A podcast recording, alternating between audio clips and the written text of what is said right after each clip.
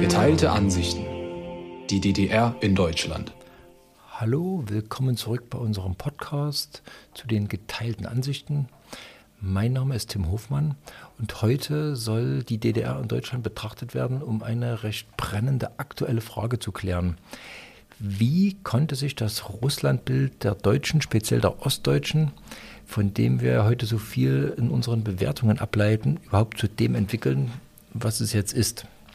Wenn man darauf Antworten finden will, muss man sich unbedingt die Rolle der früheren Sowjetunion anschauen.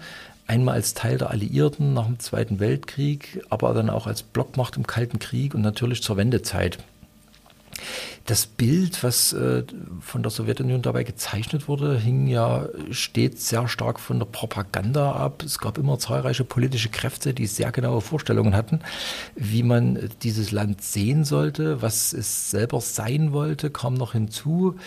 Ähm, tatsächliche Erfahrungen hatten nach dem Krieg äh, die allermeisten Deutschen ja nur aus dem Krieg, ähm, wenn sie überhaupt persönliche Erfahrungen hatten was ja immer weniger der Fall war, weil freies Reisen in die Sowjetunion und äh, sich ein eigenes Bild zu machen, war ja nicht möglich und wurde auch eigentlich gar nicht befördert, wie überhaupt so ziemlich alles, was mit der Sowjetunion zu tun hatte, staatlich gesteuert wurde. Das reichte ja von der äh, Propaganda vom Reich des Bösen bis hin zu den Freunden und Befreiern im Osten, ähm, wobei diese offiziell gezeichneten Bilder, da sie auch selten mit praktischen Erfahrungen zusammengebracht werden konnten, von denen, die sie so vorgesetzt bekamen, auch immer nur höchst bedingt geglaubt wurden. Das hat dann auch wieder oft gegenteilige Reaktionen ausgelöst. Äh, man denke nur an die Ablehnung im Osten, die dem Sowjetischen ja durchaus entgegengebracht wurde.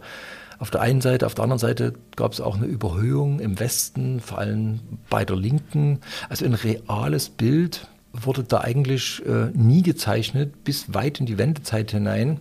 Und danach hat man die vielen wirklichen Entwicklungen in Russland ja oft nur am Rande wahrgenommen und dann auch sehr stark nur eben genau durch diese Brille, die man aus dem Erfahrungsschatz von 50 Jahren seit dem Zweiten Weltkrieg hatte.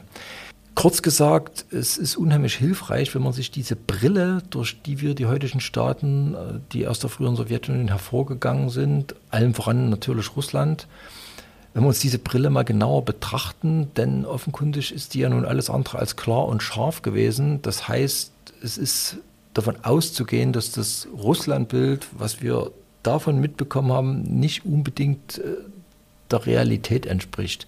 Auch wenn es natürlich nicht ganz falsch ist, weil all diese Betrachtungen durch diese Brille ja auch Teil der Geschichte sind. Deswegen wollen wir diese Brille aus historischer Sicht heute mal etwas genauer unter die Lupe nehmen. Wir sind heute in Petershagen bei Professor Dr. Gerd Dietrich. Ja, ich freue und mich. Dr. Mike Weichert ist wieder dabei. Ähm, Hallo. Ja, wir wollen heute äh, darüber sprechen, ähm, wie sich das Russlandbild ähm, in der DDR entwickelt hat. Dabei war das Verhältnis zwischen der Sowjetunion damals und dem, der DDR, dem neu aufgebauten Deutschland, ja sehr seltsam, oder? Ja, auf jeden Fall. Also natürlich muss man da nicht nur DDR sagen, sondern auch noch sowjetische Besatzungszone. Ja, auf jeden Und Fall. in ja. dieser Frühzeit ist natürlich eine, aus dieser Frühzeit, vor allen Dingen aus den Erfahrungen der Ostdeutschen mit der sowjetischen Besatzungsmacht und mit, dem, mit den ersten Wochen, Monaten und Jahren nach dem Krieg sind natürlich mal traumatisch in vielen Fällen. Und was da an, an, an Plünderungen, an Überfällen und Vergewaltigungen stattfand, ist aus den Köpfen vieler Ostdeutscher nicht mehr herauszubekommen gewesen. Selbst wenn in der DDR darüber nicht gesprochen werden durfte. Das war ein Thema, was ja wirklich erst nach der Wende äh, ähm, aufkam überhaupt und so ein bisschen aufgearbeitet wurde. Weiß man ungefähr, was das für, für ein Ausmaß hatte? Naja, es gibt keine konkreten Zahlen. Also es gab nur mal konkrete Untersuchungen zur amerikanischen Besatzungsmacht. Mhm. Ne? Da wurde vor ein paar Jahren mal in, in bestimmten Gebieten irgendwas veröffentlicht, aber zu, zu Russland. Das waren ganz andere Bedingungen sicherlich. Ne? Also Russland, Sowjetunion meine ich. Ähm, ja, ja, natürlich, klar, aber ähm, naja, man kann kam natürlich Fall, auch vor. Man ja. kann von Tausenden von Fällen ausgehen, aber ja. vielleicht sogar Zehntausend.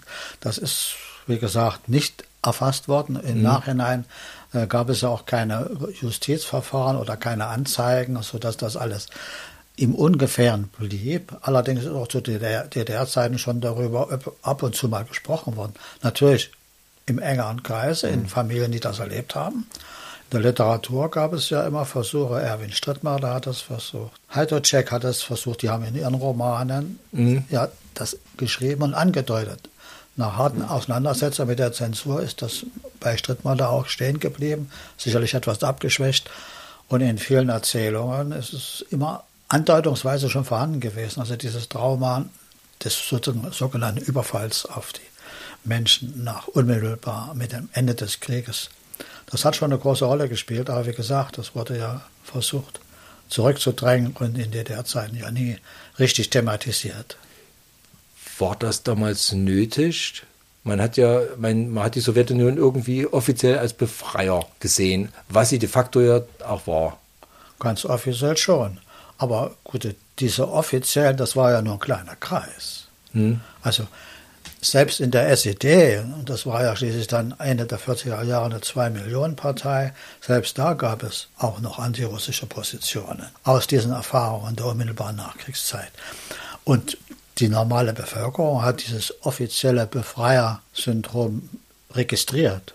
Mhm. Aber ob sie auf dieser Position war, das glaube ich nicht. Der größte Teil der Bevölkerung hat immer diese, in dieser Ambivalenz gelebt. Die werden uns als Befreier geschildert. Okay, wir sind vom Faschismus befreit worden. Das ist ja richtig. Aber gleichzeitig waren das doch Befreier, die uns sozusagen überfallen haben. Unsere Frauen, unsere Keller geräumt, unsere Uhren äh, abgenommen und so weiter. Da gibt es dann viele mhm. ganz spezielle Geschichten. Und diese Ambivalenz da zwischen Niederlage und Befreiung, die ist in den Köpfen der meisten Menschen bestimmt in der DDR. Also zumindest derer, die das erlebt haben. Mhm. Bei den Jugendlichen sieht es dann wieder anders aus. Aber das ist, war so die Basis. Ja. Dass man also ich denke auch, dass dieses Befreiergefühl etwas verüberdeutlicht wurde, auch dadurch eben auch von aus dem Exil zurückkehrenden Kulturschaffenden, ne? gerade Johannes R. Becher und, und, und so weiter.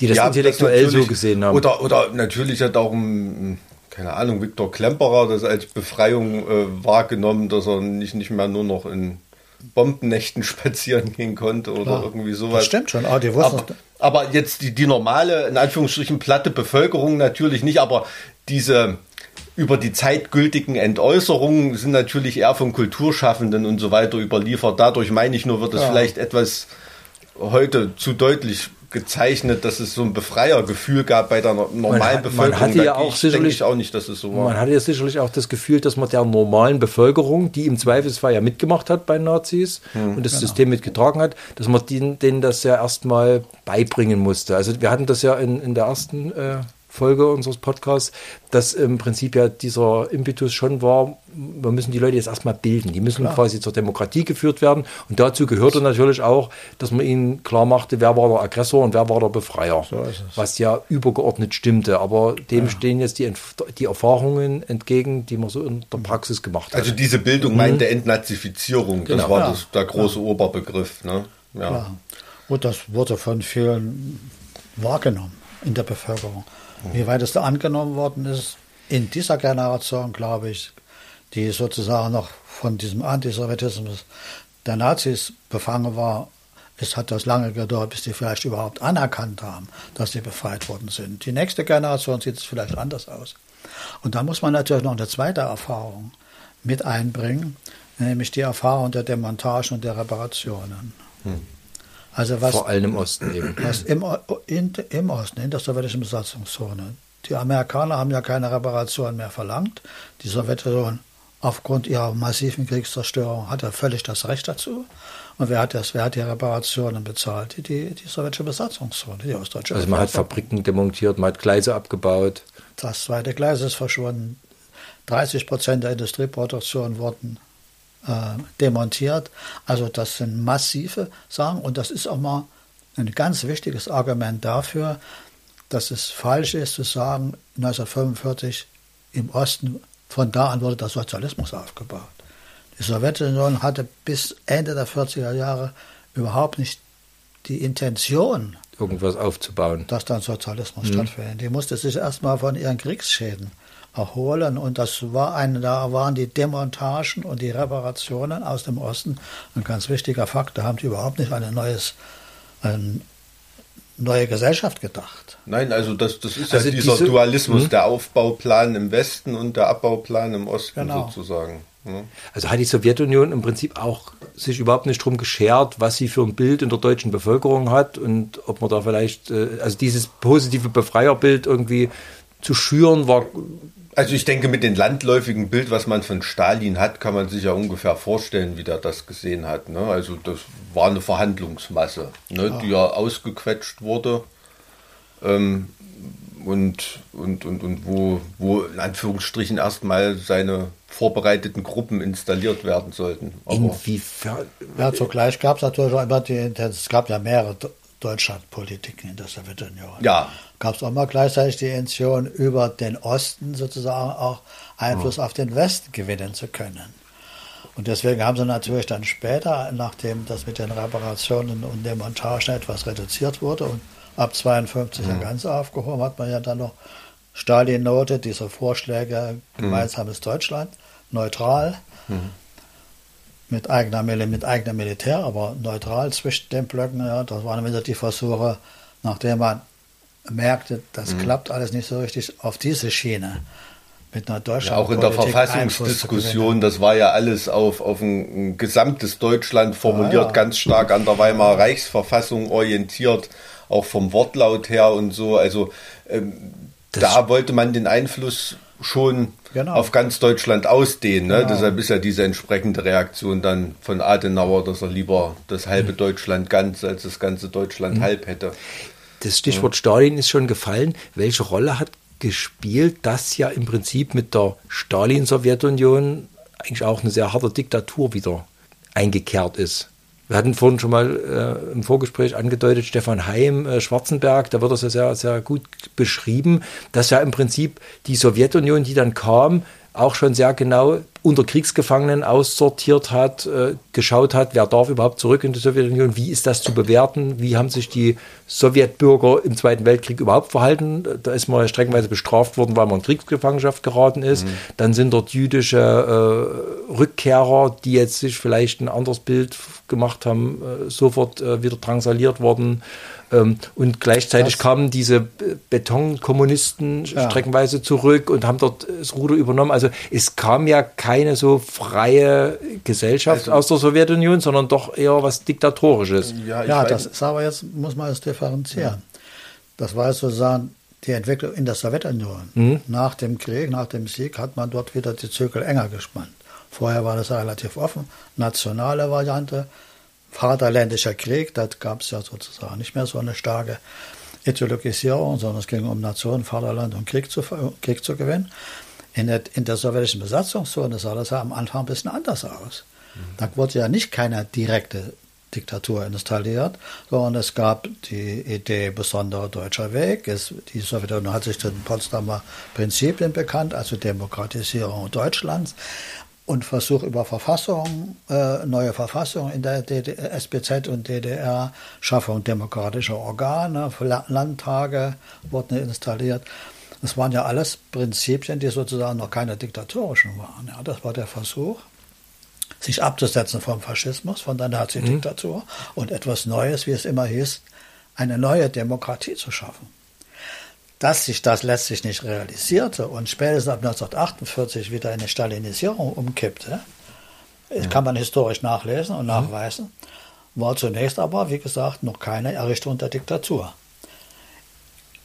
Auf der anderen Seite hat die Sowjetunion auch im Osten dieses ganze System des KGB installiert, hat versucht sozusagen auf einer zweiten Schiene die Sache alle äh, auf Sicherheitsebene oder Staatssicherheitsebene die äh, die Entwicklung im Osten zu beeinflussen, neben den staatlichen Organen mhm. und neben den Besatzungsorganen. Es gab da im Osten, in der sowjetischen Besatzungszone, immer auch zwei verschiedene sowjetische äh, Einflussnahmen. Einmal die der sowjetischen Militär, SMAT, der sowjetische Militäradministration, die sozusagen die oberste Regierungsgewalt hatte, aber unterstützt oder, oder unterstützte die Landtage und die Ortsverwaltung und die lokalen Verwaltung. Und daneben gab es natürlich auch eine, eine Struktur des KGB. Mhm. Und die sowjetische Militäradministration hat dann schon versucht, so ein, äh, ein, Miteinander zu installieren oder das zumindest den Anschein zu wecken. Ja, also in den unmittelbaren Nachkriegsjahren, das wird ja auch immer einheitlich davon berichtet, dass das schon aus heutiger Sicht unerwartete freie ähm, freie Entwicklung da war. Ne? Also wenn man jetzt zum Beispiel in den Memoiren von Tulpianov oder Dümschütz, was jetzt so Kulturoffiziere äh, da waren, die konnten sich sozusagen da auch eher ausleben und haben da auch Freiheiten zugelassen, die äh, in, in der Sowjetunion gar nicht zuge äh, gar nicht in dem Maße möglich gewesen wären. Und wenn ich falsch liege, pfeifen Sie mich zurück, Herr Professor. Aber es, man muss ja auch beachten, dass die das Ausmaß der Verbrechen Stalins und so weiter, das ist ja erst Geheimrede, 20. Gar Parteitag nicht, und, und, und, und, so weiter. Ne? Also in dem, in dem Zeitraum befinden wir uns jetzt noch, noch gar mhm. nicht. Ne? Also das Schurkenlevel. Also auch Heim Stalin, ist dann schon in der Reflexion drin, sozusagen. Würde ich so sagen, wenn er, also mhm ich habe auch aus, aus meiner Familie, kenne ich, äh, meine Oma hat auch erzählt, die saß mal beim Friseur und da war ein russischer Offizier, der hat sich auch frisieren lassen und meine Oma hat was über Stalin, was Nettes gesagt und der hat auch gesagt, Stalin nicht gut, Stalin immer nur mhm. ne, irgendwie solche äh, Äußerungen gab es da natürlich unter der Hand natürlich auch, aber jetzt rein offiziell auf einem großen diplomatischen, politischen Level, auch innerhalb der Partei und so weiter, ähm, war das alles noch geheim. Zumal verglichen mit den Gräueln der Nazis, die man ja auch gerade kannte, mhm. wirkte Stalin erstmal auf. Zu der Zeit war genau. Stalin genau. noch der größte Mensch der Geschichte. Mhm. Also in der offiziellen, in, in der offiziellen Darstellung, was, natürlich was, nicht in meiner Sicht. Was wusste man denn in der damaligen sowjetischen Besatzungszone, also in der entstehenden DDR, vom wirklichen Russland. Also die sowjetische Militäradministration, haben wir gerade gehört, war eher so eine Art äh, freie Ausstülpung, die mit der realen mit Sowjetunion eigentlich wenig zu tun hatte. Ja, das war ja, man muss schon sagen, die, das war eine Militärdiktatur. Es gab keine Gesetze, es wurden Befehle. Ja, Besatzungsmächte ja. in Ost und West. Was damals aber unstrittig war. Haben, hatten ja, überall genau. eine Diktatur, ja eine militärische Diktatur, weil es ja keine äh, obersten Regierungsorgane. Richtig, aber das war in der amerikanischen Besatzungszone ja nicht Genauso. anders. Genau. Hm. Aber äh, die hatten eine Politik der SMAT sozusagen auf, gemäß den deutschen Verhältnissen und Bedingungen. Und da war eben hm. der Versuch, äh, da auch so eine Art Demokratie zu. Und man nahm das aber wahr, aha, das ist jetzt der Russe. Ja, es ne? gab ja auch noch diese Einbindung in den alliierten Kontrollrat ne? und, und bestimmte Abmachungen, die man äh, auf 48. Konferenzen äh, Jalta und was weiß ich äh, auch, auch okay. getroffen hat. War, wurden, gab ja auch Fahrpläne, an die man sich da zumindest anfangs ja. noch gehalten hat. Genau. Ne? Also, also, waren die einzigen, die äh, in der sowjetischen Besatzungszone wussten, wie es in Moskau vielleicht wirklich läuft, also wie die Sowjetunion wirklich tickt. Das waren die Kriegsrückkehrer aus der kommunistischen Partei, die dort ja. im Exil gewesen sind. Und die, aus genau. Hotel die haben natürlich darüber geschwiegen. Ja. Weil Becher wussten, schreibt das dann. Äh, ja. Becher hm es gibt da in den End 80er Jahren ist von Johannes R. Becher aus dem Tagebuch sind Notizen äh, hm.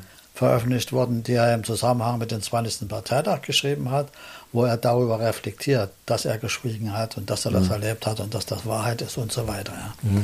Und die hat er aber dann schrittweise aus den Veröffentlichungen wieder rausgestrichen in den 50er Jahren. Ist hat dieses Tagebuch erschienen. Und seine Reflexion über den, über den Stalin-Kult und über die stalinischen Verbrechen hat er gestrichen. Und das war nicht nur Becher so, das haben alle, alle Rückkehrer gemacht. Die haben über diese Erfahrungen geschwiegen. Selbst Alfred Corella, dessen Bruder in der mhm. Sowjetunion umgekommen ist, selbst der hat dazu kein Wort gesagt. Und hat er das Woher kommt das? Hat man das alles dem Kampf gegen den Faschismus untergeordnet? Ja, natürlich. Äh, das und ähm, man muss, also ja, Becher, ähm, das hat ihn bis zum Schluss äh, beschäftigt. Das war eine, eine Terrorerfahrung. Also der war da auch traumatisiert. Ja, Wenn es dort nachts geklopft hat, man wusste nicht, ob man seine Tür oder also da gibt es mehrere Zeitzeugen, die wirklich ja. auch beschreiben, wie das aus Becher herausgebrochen ist. Ja, äh, ähm, diese, ähm, dass da wirklich aus dem Zusammenhang gerissen sich da teilweise Leuten anvertraut hat äh, und, und, so, und das, das dann irgendwie erzählt hat. Ne? Also das war, es ist schon auch Traumatisierung und da sind auch die Leute auf Linie gebracht worden. Und, Und es war eine kleine Gruppe. und, und man muss eben, Naja, ja, relativ. ja, aber schon, ähm, ja, man muss es dann auch so klar sagen, die, die nicht auf Linie waren, die sind eben auch nicht aus Moskau zurückgekehrt. Ne? Also Hotel Lux ist jetzt schon ein paar Mal als Stichwort Ja. gefallen. Und Das, das ist so das Symbol. Hm. Im Hotel Lux waren die ähm, Ausländischen Kommunisten. untergebracht. Also ich sage kleine Gruppe. Ne? Also im Prinzip ein Hotel hat die Sowjetunion dann schon noch im Griff gehabt. Ja, und man muss natürlich sehen, dass ein allgemeines Verhalten der Kommunisten ist, dass alles, was der Gegner schreibt und Hm. sagt und berichtet, falsch sein muss. Ja, das ist eine Und wenn unglaubliche Westen- Wenn alle Parteidisziplin darüber eben. geschrieben haben, ja, dass ja. in der Sowjetunion Verbrechen stattfanden, das konnte nicht wahr sein, weil es vom Gegner kam. Ja. Hm. Ja. Also das, das ist ein Raster, das bei allen diesen starken, weil das natürlich sozusagen dem eigenen Zielen, den eigenen Überlegungen, den eigenen Träumen widersprach und dann hat man das verdrängt, vergessen, abgeschrieben.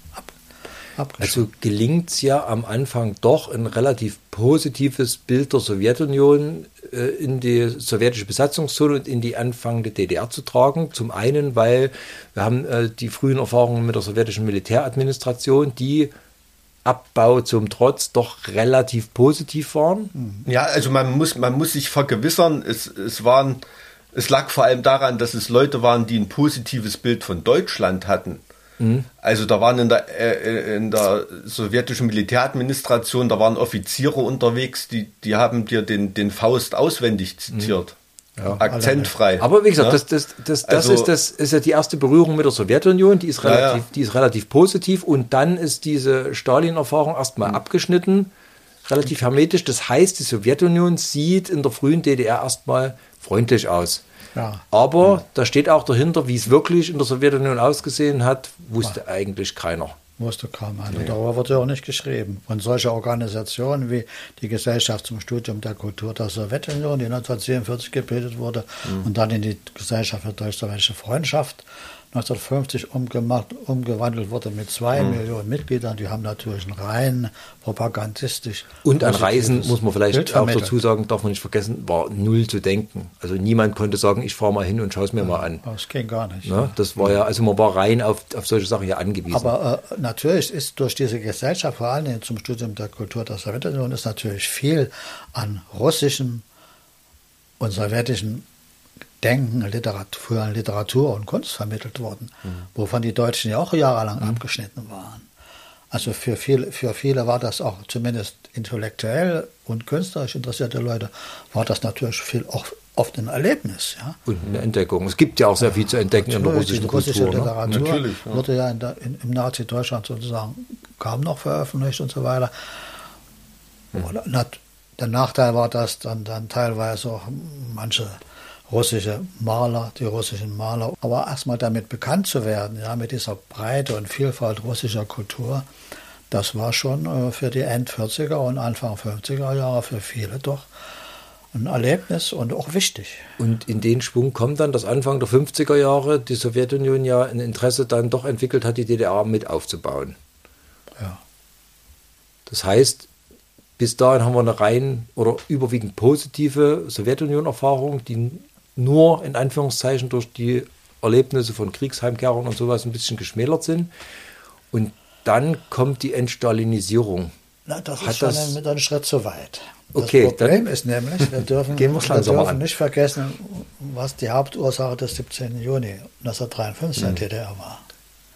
Das- Eine gewaltige Erhöhung der Militärausgaben, äh, rigide von der Sowjetunion für alle sozialistischen Länder verschrieben. Kalter Krieg, Koreakrieg, die Kriegsgefahr wurde angeblich dominant und die Sowjetunion mu- musste oder vorgeblich aufrüsten und da haben alle sozialistischen Länder Maß, Übermaß an Militärausgaben aufgedrückt bekommen.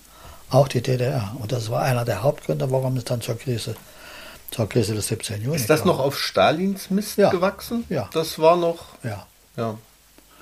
Also Stalins Mist und natürlich auch der seiner Das, das hatten wir auch in der, in der ersten Folge mit besprochen.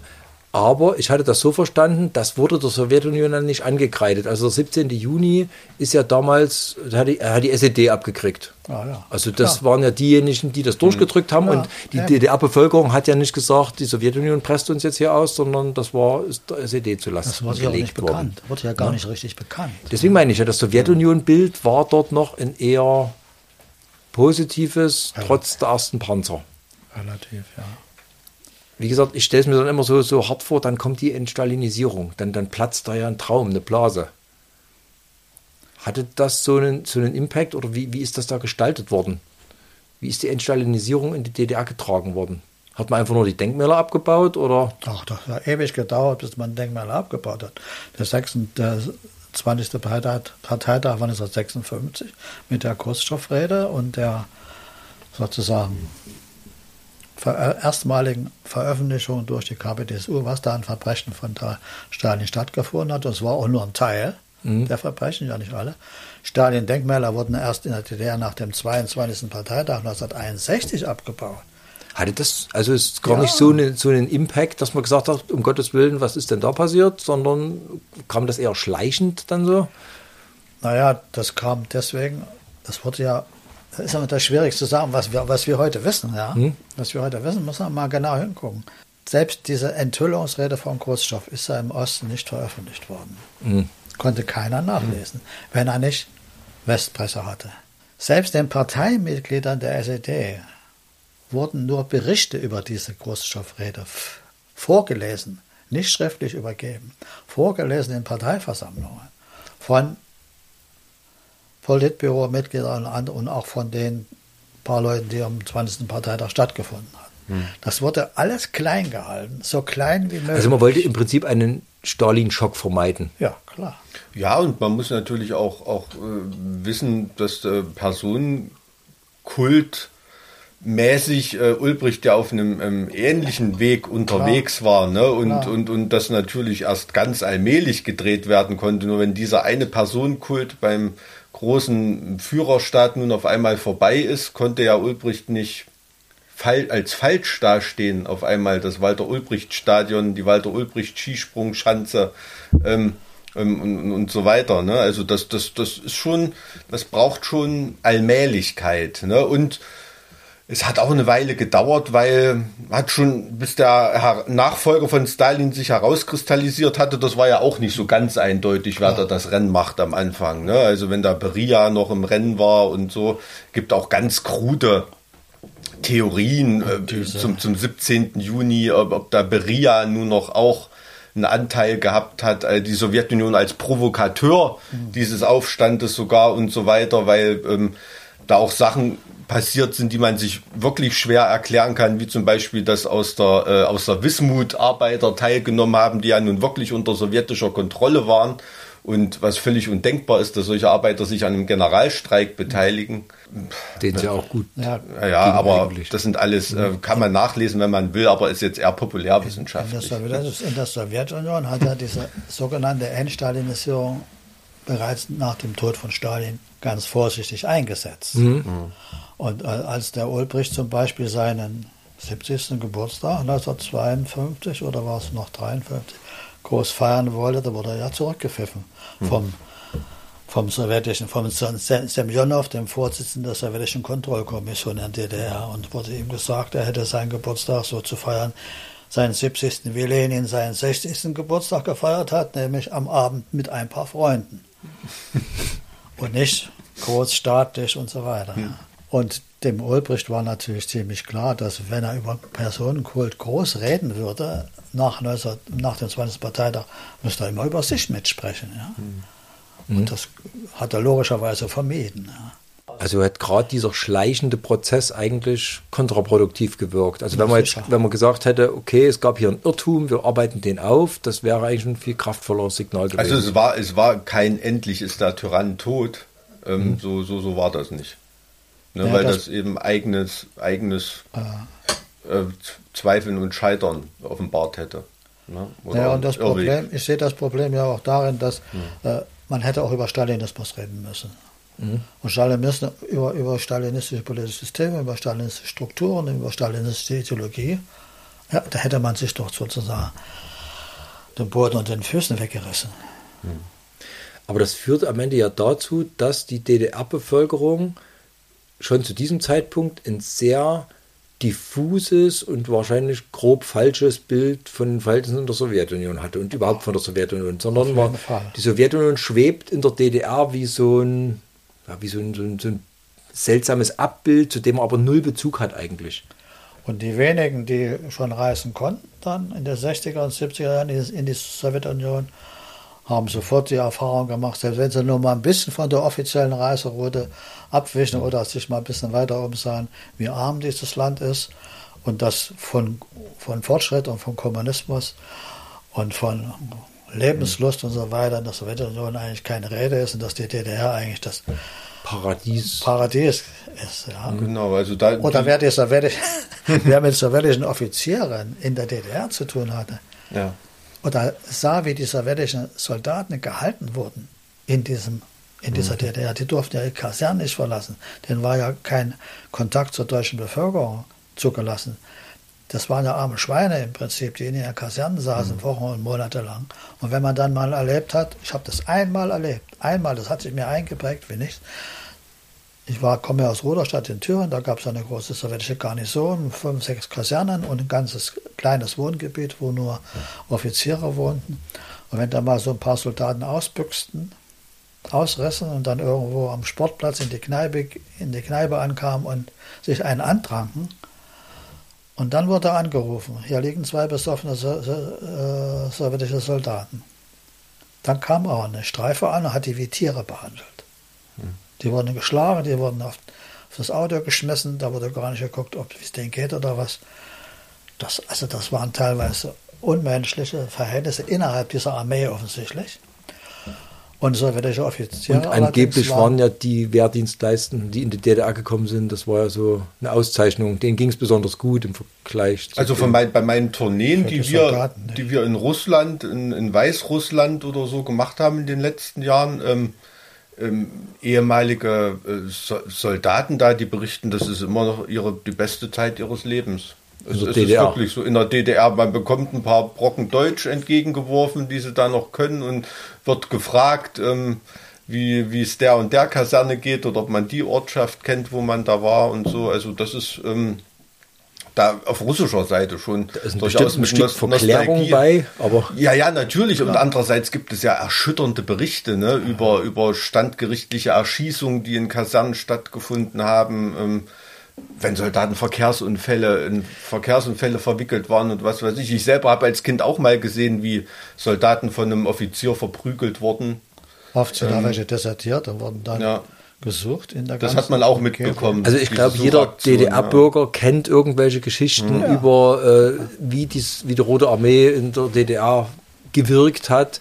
Wie, kon wie konnte das so weit kommen, dass, dass eigentlich diese Sowjetunion die man so hochgehalten hat, äh, dass die zu so einer, ja, wie zu so einem Unland geworden ist. Also das war ganz weit weg, man wollte damit nichts zu tun haben und es wurde ja von offizieller Seite eigentlich auch alles getan, dass man nichts damit zu tun hat. Außer in den Bildern.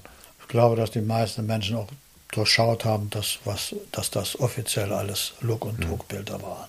Und ja, also das ging dann relativ schnell. Also wie Professor Dietrich schon sagte, im auch von Leuten, die da mal hinter die Kulissen schauen konnten, später Leute, die dann beim Trassenbau äh, ähm, beschäftigt waren und so weiter, die haben natürlich auch berichtet. Ähm, da wurde dann schon ganz schnell auch in der Bevölkerung klar, dass, dass die große Sowjetunion aus technischen Einzelleistungen besteht. Ne? Mhm. Eben gerade in der Raumfahrt, in der Militärtechnologie, aber dass das keineswegs ähm, ein Indikator für den Entwicklungsstand des, des, des ganzen Landes mhm. ist. Ne? Also, obwohl das ist so ein bisschen was Positives. Ich hatte mich mal eine Zeit lang beschäftigt mit diesem Trassenbau, speziell an der Druschba-Trasse. Und ähm, da hat schon auch viele DDR-Jugendliche und so die Abenteuerlust äh, in die Sowjetunion getrieben. So nach dem Motto, in den Westen konnten wir ja nicht, also sind wir noch aber weiter in den Osten gegangen. Da, da war schon Neugier. Aber das da. war ja auch kein Sowjetunion-Kontakt in dem Sinne, sondern an der Trasse herrschte Man, man war da schon für sich relativ genau. isoliert, genau. ja. ja, man hat, ja, man, hat, man hat, Kultur hingeschickt bekommen. Nein, aber von der, ich meine, von der Bevölkerung selber, da war schon bei vielen eine Neugier da, eben auch gut dotiert. Ne? Also da musste man schon auch was können, wenn man dahin wollte. Aber war das eine Aber- Neugier auf die Sowjetunion oder wirklich Abenteuerlust? Abenteuerlust. Ja? Ja, Also ja. nee, die- wenn man an solche Sachen wie Sputnik-Schock Mhm. denkt, das, das, das, sind, das sind natürlich auch beeindruckende Dinge. Ja? Die Sowjetunion schickt den ersten Sputnik und äh, in das All, die Sowjetunion schickt den ersten Menschen ins All, die Sowjetunion baut den ersten Atomeisbrecher. Das war natürlich Anfang, Ende der 50er, Anfang der 60er Jahre sozusagen. Wie Sie es schon sagten, ja. das sind Highlights, das betrifft gar nicht das ganze Land, aber das war militärisch und natürlich auch technischer Höchststand zunächst. Und das hat natürlich auch beeindruckt. Hat sozusagen dieses, dieses, diese Fortschrittsidee, die ja immer mit Sozialismus verbunden ist, Sozialismus ist der Fortschritt, Kapitalismus ist der Rückschritt, das hat das natürlich befördert, auch im Denken vieler, vieler Leute. Und deswegen ist Sowjetunion ja manchmal eben auch mit Fortschritt ver, äh, ver, aber, eben nur, aber worden. eben nur sehr symbolisch. Also man konnte den Sputnik äh, rausnehmen, Ja, aber das hat ja nichts damit zu tun, dass man wirklich ein Bild von der Sowjetunion hatte. Aber das war das Image, was, was eben verbreitet Ein Image, wurde. genau. Ne? Also von, der, von der bildenden Kunst bis ähm, überall war das, war das ja zu sehen. Also auch dieses, dieses, diese positive Zugewandtheit dem Atomzeitalter gegenüber, ne? wenn Ja, das dann in klar. den 50ern, Anfang der 60er oder so, das ist ja ein ganz anderer Standpunkt, als man das heute sieht. Und das war durchaus, das war schon ein positiver Aspekt, denke ich. Ne? Also kann man trotzdem sagen, für dass, die Leute, meine ich. Hm. dass sich in der DDR fast so eine Art Antipathie gegen die Sowjetunion entwickelt hat in der Bevölkerung. Vielleicht auch als Trotzreaktion auf die Propagandadarstellung. Ja, als ein allgemeines Mäkeln über die Verhältnisse, da wurde die Sowjetunion dann natürlich schon irgendwie rangezogen. Aber ähm, ich glaube, also ich denke, man kann schon behaupten, dass dem DDR, einzelnen DDR-Bürger gegenüber waren die Kontakte zur Sowjetunion, indem sie wie ein, ein Besatzer aufgetreten sind, relativ gering, Ja. oder? Also damit hat der normale DDR-Bürger nicht wirklich was zu tun gehabt. Stimmt, ja, ja. Also das so, so war das nicht. Naja, und ob man von Antipathie sprechen kann, ja gut. Wie würden Sie das Verhältnis schildern? Wie, wie stand die DDR-Bevölkerung zur Sowjetunion?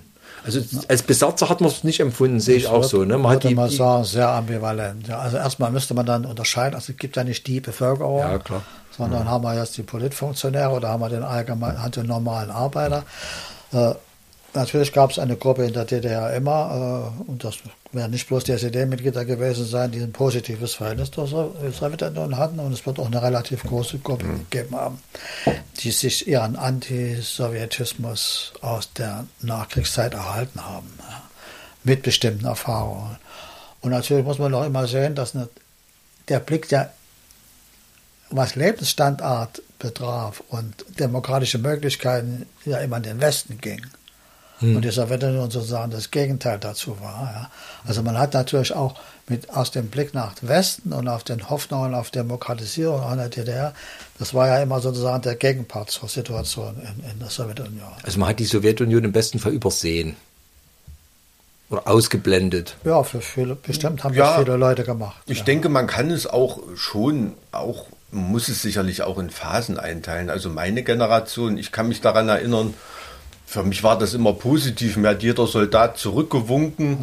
Ähm, also da habe ich nie irgendwie was Blödes erlebt. Ich habe mit Offizierskindern zusammen in der Bezirksauswahl Fußball gespielt. Ähm, ich habe mir wurden Brieffreunde in der Schule vermittelt. Das war natürlich in gewissem Maße aufoktroyiert, aber trotzdem hat mir das Spaß gemacht. Also ich hab, war schon dabei, ein positives Verhältnis aufzubauen, auch über das, das Erlernen der Sprache und so. Aber ich bin natürlich so die allerletzte Schülergeneration der DDR da gewesen. Das ist natürlich bei Leuten, die von ihren Eltern und nicht von ihren Großeltern da Familiennarrative über, über äh, Übergriffe in, in Kriegshandlungen äh, hatten und so, ähm, ist dann natürlich was anderes. Aber ich denke, es war schon eine ganz langfristige Entwicklung da. Russischunterricht ich, ist ich zum Beispiel, Hm? ich schäme mich heute, dass ich nicht Russisch kann. Obwohl ich von der fünften Klasse an bis zur zwölften, zwei Jahre während des Studiums, für meine Dissertation A ein Jahr, für meine Dissertation B noch ein Jahr sprachkundigen Unterricht hatte. Also acht bis zehn Jahre hatte ich Russisch. Ich kann kein richtiges Wort Russisch sprechen. Kann vielleicht meinen Text ein bisschen erkennen. Das, ist ist eine alles- Erfahrung. Das ist eine Haltungsfrage. Ja, das, das ist eine Erfahrung, Das die ist eine viele Haltungsfrage. DDR-Bürger gemacht haben. Das ist eine Haltungsfrage, die ich von Kindheit an, weil meine Kindheit war ja in den 50er Jahren, in die Oberschule bin ich 1959 gekommen, kein, also regelrecht eine Abwehrhaltung Hm. zu dem Russischen mitbekommen habe. Wer die mir eingeimpft hat, weiß ich gar nicht. Die hatte ich eben Hm. als Schüler schon. Das wäre eine interessante Frage. Wie gesagt, der Russischunterricht war äh, ab der fünften Klasse verpflichtend in der DDR. Und man hat es streckenweise ja bis zum Studium sehr intensiv gehabt und kann es trotzdem nicht sprechen. Wie kommt das? Wie, wie, wie, warum ist es dem Land nicht gelungen, wenigstens über die Sprache, wo ja, wie Sie schon gesagt haben, da hängt ja, die russische Literatur dran. Ähm, Tja, das ist, das, Ist, ist, eine, ist- Ein, das ist wirklich eine Einstellungsfrage. Das ist eine Einstellungsfrage, die habe ich als Kind irgendwie mitbekommen. Ich weiß nicht warum. Ich weiß auch nicht weshalb. Meine Eltern waren relativ unpolitisch. Gibt es Untersuchungen, wie erfolgreich der Russischunterricht Ja, in der gibt DDR es war? inzwischen, da gibt's inzwischen Literatur darüber. Habe ich mich noch nicht so sehr damit beschäftigt, aber die weist immer nach, dass es sehr, äh, sehr, sehr wenig effektiv war. Ja. Weil man hat ja unter DDR auch Englisch lernen können. Das war aber, also es gab es nicht offiziell im Unterricht, es gab es dann freiwillig, man musste es zusätzlich machen. Also es war eine extra Mühe. Und äh, dieser Englischunterricht hat ja insgeheim unheimlich viel von der Faszination von England vermittelt. Natürlich. Ja, also ich glaube, Hat, Russe, Äh, hat oder- Russischunterricht offensichtlich nicht. Offensichtlich Jedenfalls nicht, nicht in ne? meiner Generation. Also ich denke, es hat, später es, sieht's es hat eine, eine ökonomische Dimension auch. Eben das, das hängt auch mit dem Fakt zusammen, den Sie vorhin dargestellt haben, diesen Zufluss an Konsumgütern in Westdeutschland, so eine Art Konsumimperialismus äh, der Amerikaner, ne, wo natürlich die Kultur entsprechend Mhm. mitkommt, wohingegen das in Ostdeutschland natürlich ein Abfluss war. Ne?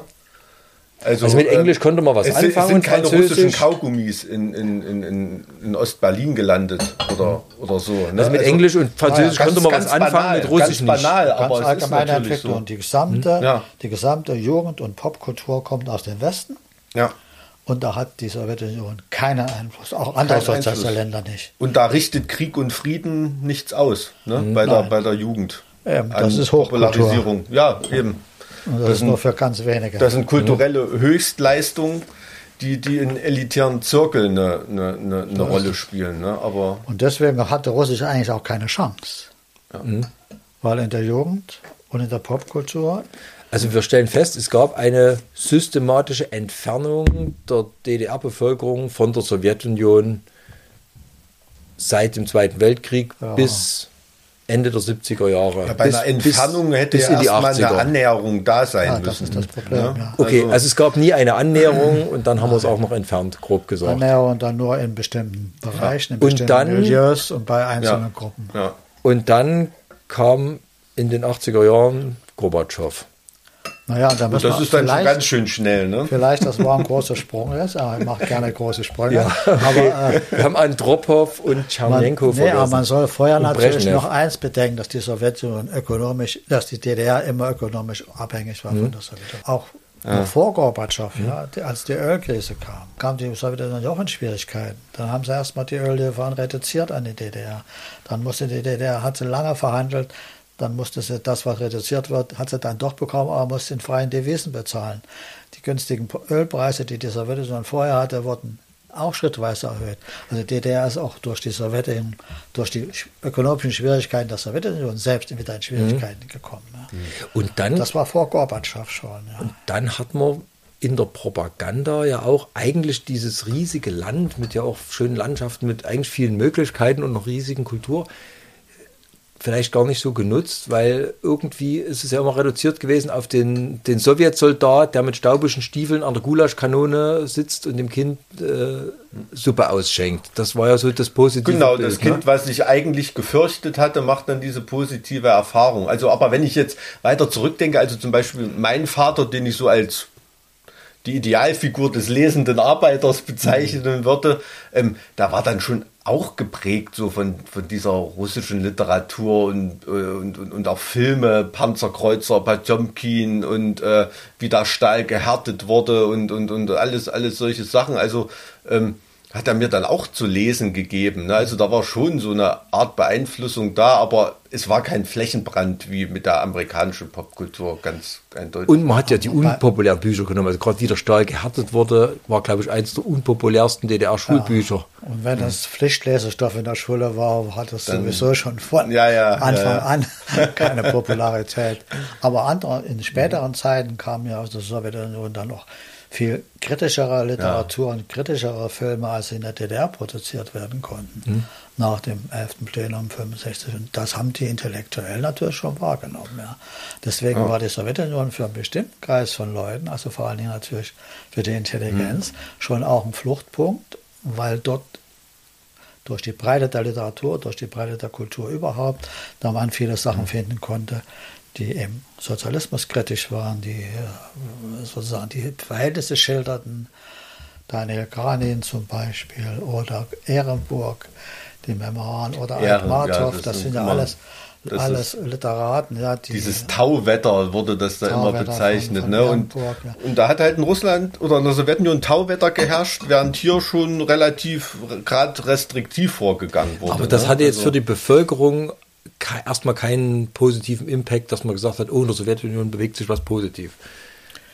Allgemein für die Bevölkerung, nicht auch für die Leute, die sich mit sowjetischer russischer Kultur mhm. beschäftigen. Was ja nicht so viele waren. Ja, die Impulse war hat man aber wahrgenommen, aber das hat sicherlich für jemanden wie Heim und so weiter eine Rolle gespielt, ja. ne, der dann die entsprechenden Schlagworte aufge, aufgenommen hat und ähm, dann hier weiter aber der Werktätige an sich hat das natürlich nicht wahrgenommen. Der Werktätige hat Gorbatschow wahrgenommen ja.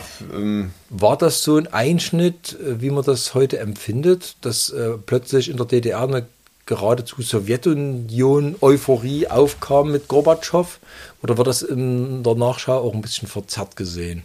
Ich glaube schon, dass man es im Nachhinein da ein bisschen überhöht. Aber äh, Fakt ist natürlich, wer wenigstens mal eine oder zwei oder drei Reden von Gorbatschow gelesen hat oder Gorbatschow über das über die Westmedien, Westmedien vermittelt bekam, hat natürlich mitbekommen, dass das plötzlich ein neuer Ton ist, dass das ein anderer Ton ist und dass hier einer plötzlich darauf hinweist, dass dieses Land mehr Demokratie braucht, dass dieses Land umgebaut werden muss, dass die Glasnost und Perestroika. äh, Schritt, bitte? Per Glasnost und Perestroika, waren, waren die Schlagworte. Genau, das waren die Schlagworte. Und die waren natürlich für die DDR auch notwendig. Das hat jeder wahrscheinlich gesehen.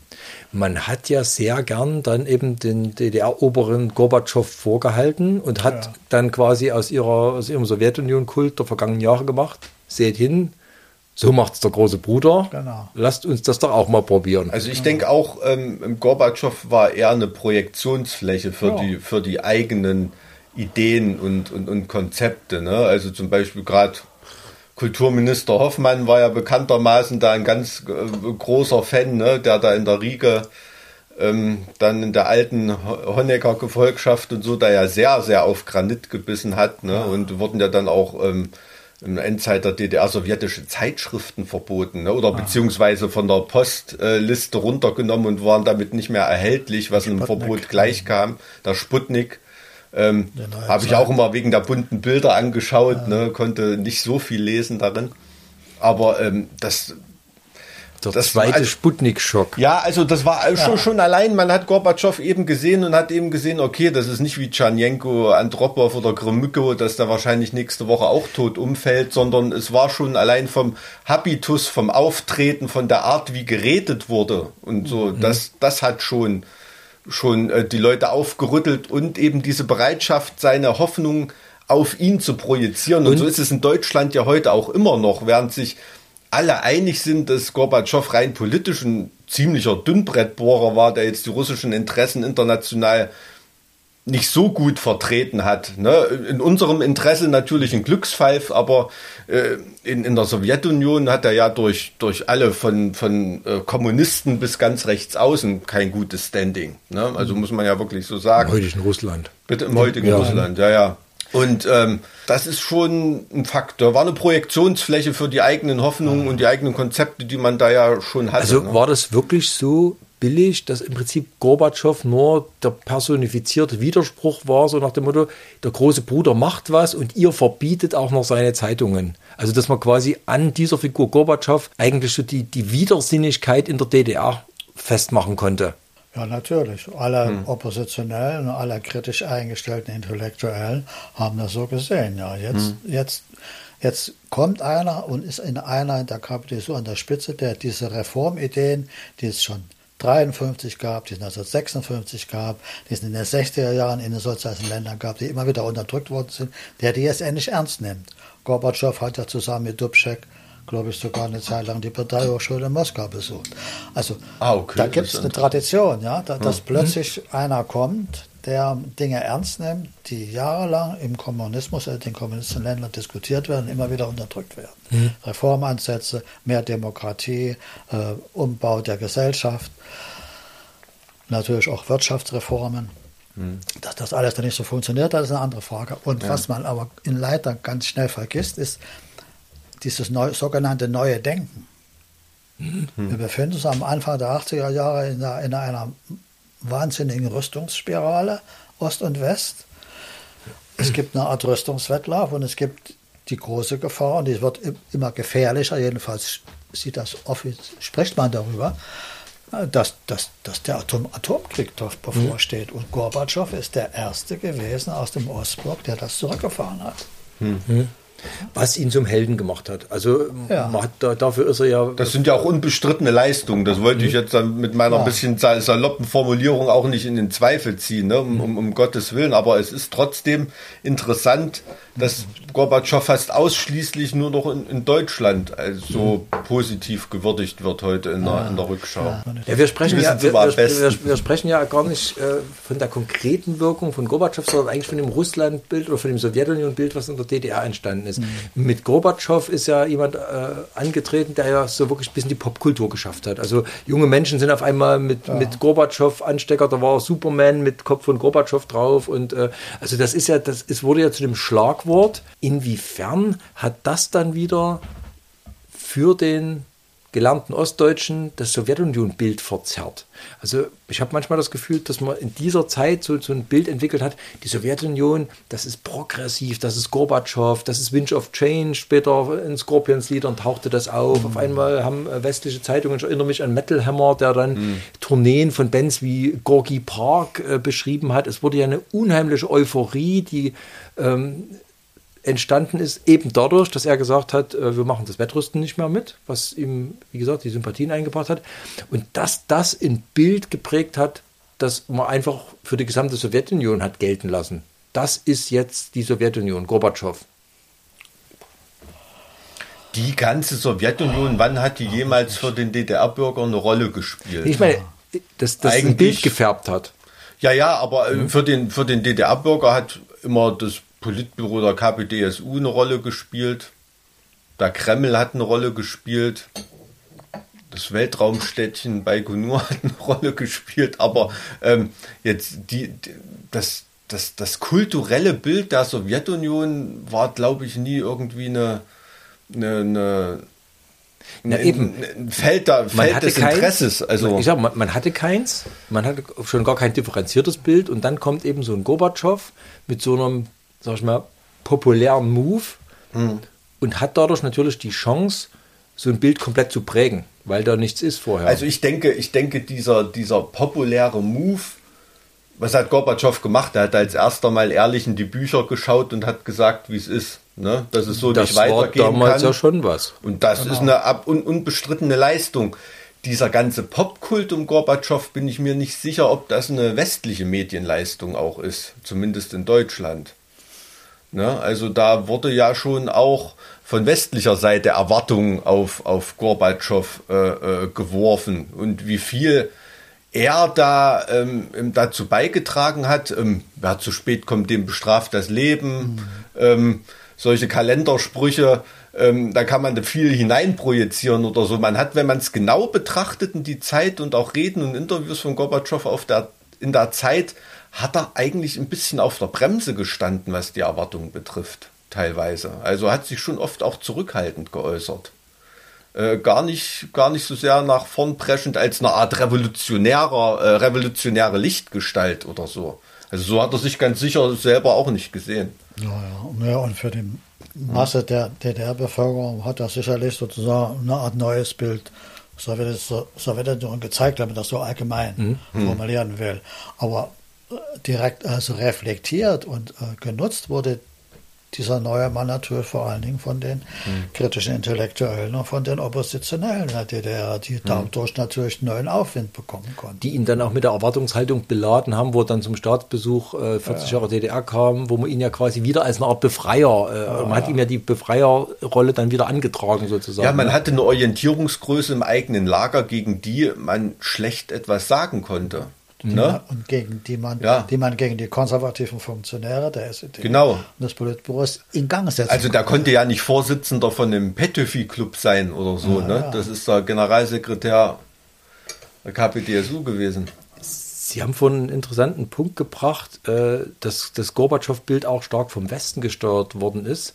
Das finde ich, äh, das, das macht das Spannungsfeld nochmal neu auf, weil das ja dann im Prinzip zwischen DDR, Westen und Sowjetunion eigentlich ein ganz neues Bild gibt. An der Stelle würde ich gerne in der nächsten Folge weitermachen. Wir sind wieder zu sehr interessanten Erkenntnissen gekommen. Ich bedanke mich recht herzlich und freue mich auf die nächste Folge. Bis bald. Okay.